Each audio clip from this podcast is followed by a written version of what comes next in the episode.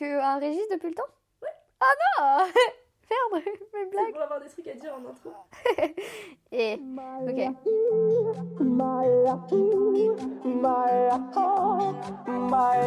Le prince princesse de ma vie. Je l'ai baisé. C'était beau. Allô l'Europe En Moldavie ce matin, c'est un pays qui se situe entre l'Union Européenne et la Russie. Et ça se ressent dans sa culture et sa vie politique. Que Gorbatchev le veuille ou non, ils sont détachés de l'URSS. L'aumônier Charlie va vous dire Les Moldaves, eux, ce matin dans les rues de Kishinev, sont dans la rue. comment notre monde libre l'emportera sur le communisme avec l'aide de Dieu et d'une poignée de marines. Leur parlement s'apprête en effet à voter cet après-midi leur déclaration d'indépendance. Je suis née en 1998, le 25 mai, à Moldavie, à Chisinau. à- Cette république devrait être la septième du RSS à le faire. C'est dans l'esprit moldave d'être très généreux, très accueillant. C'est probablement la meilleure expérience de ma vie, le moment où j'ai, pu faire trois années par intermittence à Istanbul. De mon petit cocon confortable, j'arrive dans un pays tellement dense où je parle pas la langue, on connaît personne. Tout est si, intense, je sais pas, j'arrive à 100 000, tout est tellement différent, je comprends rien, je, je, je, m'étouffe contre tout- toutes ces choses à faire.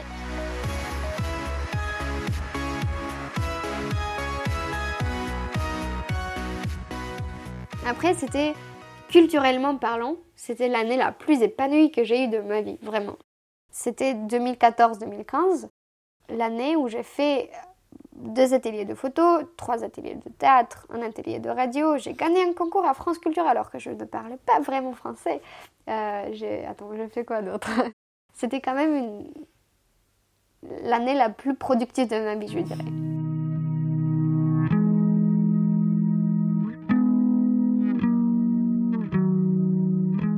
Parce que j'ai l'impression que j'avais besoin de valider, de, de me faire valider, de démontrer quelque chose à quelqu'un. Genre, je ne suis pas mignonne, je peux faire ça et ça et ça. Et niquez vos mères, je vais gagner ce concours alors qu'il n'y avait que des gens de ma classe qui participaient. Et c'est moi qui l'ai gagné, tu vois. Bref. C'était quoi comme concours? Euh, C'était un truc qui s'appelle Papou dans la tête, des papous dans la tête. Ah Oui, je connais. Tu connais? Ah, bah c'est chouette. Et, euh, et du coup, ils ont, pour leurs euh, 100 ans, je pense, ou moins, je sais pas, ils ont organisé un truc euh, autour de l'Oulipo. Et il y avait des auteurs euh, qui étaient venus tenir des petits ateliers avec des, jeunes de tous les lycées de, Paris, notamment Sugère, et autour de Paris du coup. Parce qu'il y avait quand même l'école alsacienne et nous, tu vois. C'était nous, une petite ZEP, et l'école alsacienne. C'était quand même un- un assez beau décalage.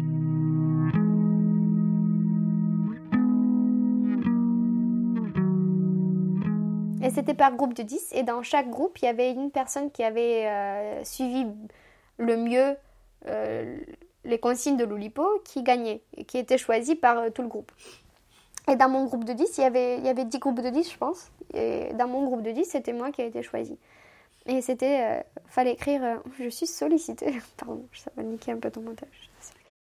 Et dans mon groupe de 10, euh, ouais, c'était moi qui avais remporté le, la petite honneur de participer, du coup, d'être, de parler, de venir au studio pour enregistrer Papou dans la tête, Papou dans la tête.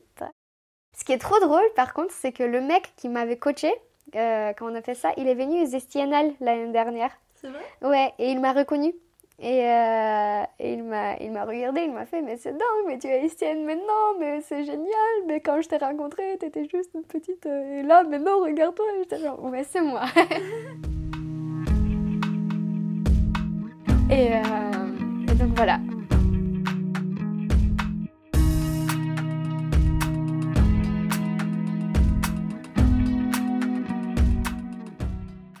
Donc voilà, trois choses. Déstabilité absolue. Déstabilisation? Déstabili- Déstabilisation. Déstabilisation absolue parce que je me retrouve dans un milieu que je ne connais pas financièrement, socialement euh, et, euh, et plein d'autres choses parlant. Académiquement parlant aussi, ouais. Euh, mais aussi, je découvre plein de choses culturelles et je m'épanouis et ça me fait trop plaisir parce que c'est bien. Mais tu choisis quand même de changer de lycée. Je choisis quand même de changer de lycée, ouais.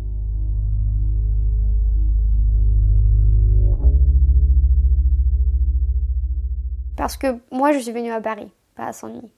Euh, dans ma tête à moi, je suis venue construire quelque chose à Paris. Et le but ultime, c'est de faire mes études à Paris. Paris, Paris, Paris même. Pas à 5 minutes de Paris.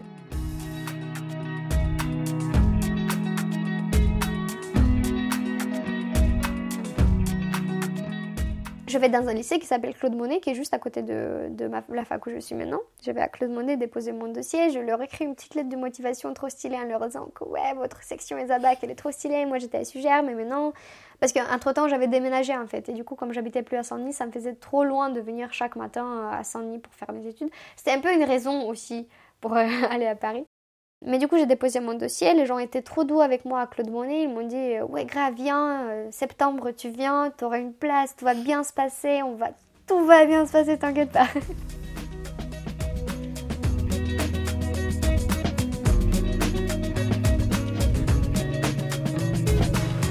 Et j'arrive le 3 septembre et ils ont oublié ma place en fait. Ils ont oublié de me garder une place dans la classe des abacs. Et je les regarde et je leur fais Mais les gars, mais je ne sais pas quoi faire avec ma vie. C'est, un peu triste comme situation.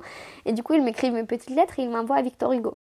Ce qui est drôle, c'est que quand j'étais euh, à Sugère, tous les profs m'ont dit ne va pas à Victor Hugo. Et dans ma tête, ça fait mais pourquoi je n'irai pas à Victor Hugo? Et bien parce que c'est un lycée dans le Marais. Et je pense que ça dit pas mal de choses déjà.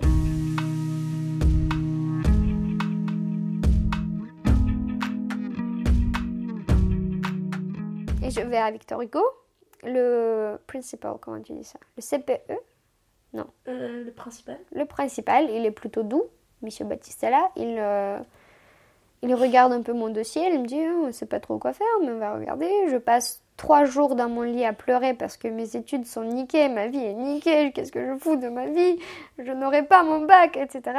Et au bout de trois jours, un jeudi, je reçois ma réponse. Euh, tu es prise, viens en cours.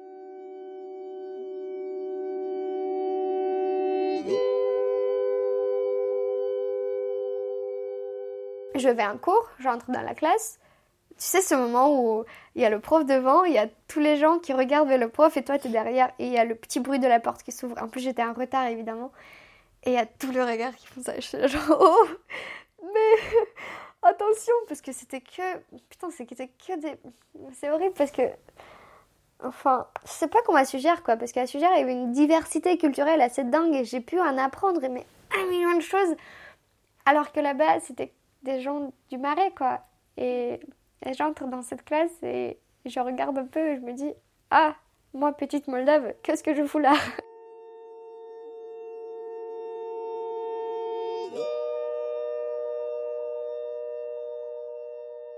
Et je m'assois, et dès le premier moment, il y a Garance Bouddha que tu connais, qui m'interpelle, qui me dit Ouais, viens, on va manger un brownie dans le parc juste à côté, viens avec nous. Et je suis trop contente, je me dis Ouais, des envies, trop bien. du coup, je vais avec eux, je fais des blagues, on rigole, on se marre, tout va hyper bien, je raconte ma vie et tout. Ça se passe bien.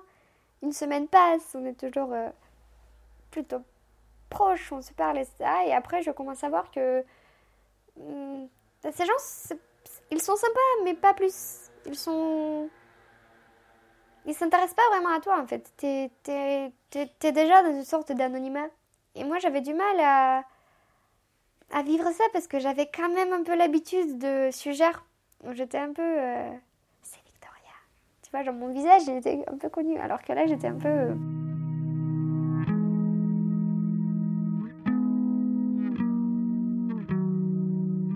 Et pour moi, le fait que j'ai pas su me faire connaître par les gens de là-bas, ça a été un peu une euh, mal réussite, je sais pas.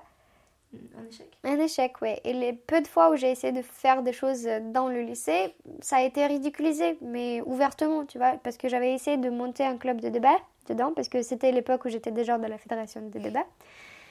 Tellement de choses. Et quand j'avais essayé de, de monter ça, j'avais signé j'avais fait l'affiche et tout, genre venez euh, jeudi soir, euh, il y aura ce truc avec des profs de Sciences Po pour donner des cours d'arrogatoire. J'avais signé Victoria Ganderman, ambassadrice de la Fédération francophone de débat. Et il y avait des gens de ma classe qui se sont foutus de ma gueule euh, parce que ambassadrice. C'était pas, c'était pas super gentil, tu vois. Et ça a un peu mis une patte sur euh, mon année de terminale où j'étais juste. Euh... À suggère, j'étais la petite gamine qui avait besoin, qui pas besoin, mais qui était protégée par tout le monde. À, Hugo, j'étais juste a little nobody.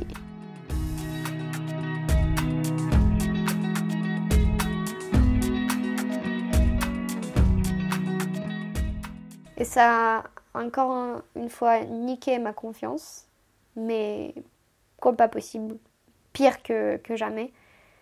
J'avais écrit à un moment donné un petit texte qui s'appelle. Euh, non, qui ne s'appelle pas, c'était juste un truc. Euh, I decided that nobody likes me anyway. Et donc je vais vivre comme ça ma vie euh, en étant une bitch comme pas possible. ça n'a pas marché.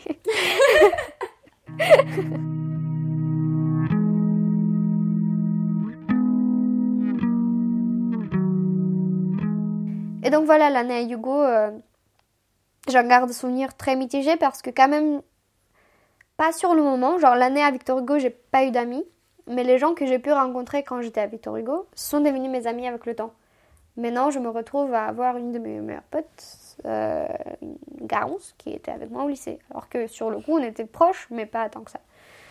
Et, euh, Alice aussi, et, plein d'autres gens. Et, et c'est bien.